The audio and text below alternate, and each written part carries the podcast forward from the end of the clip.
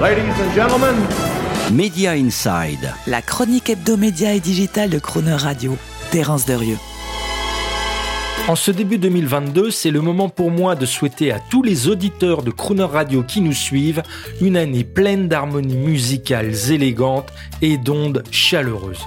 Et c'est aussi l'heure des prédictions de Media Inside pour la planète média et digital en 2022. Première prédiction, la fusion entre M6 et TF1 aura bien lieu, mais sans existence face à la concurrence américaine avec un TF1 M6 unifié dont la force de frappe en programme ne représentera que 2% de celle des Netflix, Disney, Warner et consorts, et avec un salto qui pèse 10 fois moins en audience en France que Netflix seul. Deuxième prédiction, le marché publicitaire télévisuel français va rester très compliqué. Même si Médiamétrie vient de confirmer une audience télé globale en 2021 au niveau de 2019, les annonceurs ne pourront pas compter sur plus d'audience linéaire en 2022. Sans parler de leur difficulté à pouvoir unifier leur campagne publicitaire sur toutes les plateformes entre tous les écrans, à pouvoir accéder à des données d'usage consolidées et vérifiées, et sans pouvoir compter pour autant sur la publicité adressée qui ne s'est pas majoritairement déployée chez tous les opérateurs télécoms.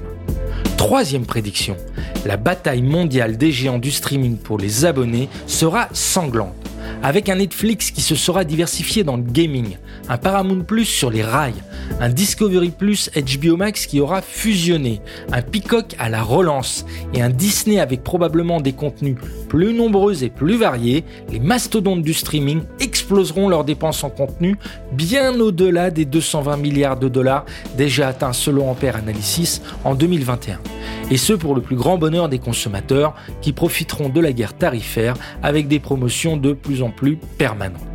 Quatrième prédiction, le podcast audio s'immiscera partout. Déjà intégré comme un prolongement naturel par les médias classiques, désormais proposé au même niveau que la musique par les services de streaming musical comme Spotify, la guerre de l'attention devrait généraliser le podcast audio dans l'univers du streaming vidéo. Netflix et YouTube s'y intéressent déjà et HBO Max commence à distribuer des podcasts exclusifs. Cinquième prédiction, 2022 ne sera pas l'année du métavers et de son lot de mondes digitaux et fictifs à la Second Life où l'on achète aujourd'hui autant des biens immobiliers virtuels que des fringues ou des coupes de cheveux digitales. Impossible techniquement, il faudrait selon certains experts mille fois plus de puissance de calcul à Internet pour les interopérer, illusoire politiquement, comment gouverner ces nouveaux mondes-là, comment les modérer? Et avec qui? Très compliqué économiquement quand on connaît l'hétérogénéité technique des protocoles blockchain et crypto. Donc en 2022, Mark Zuckerberg n'a pas fini de gesticuler avec ses horizons workrooms.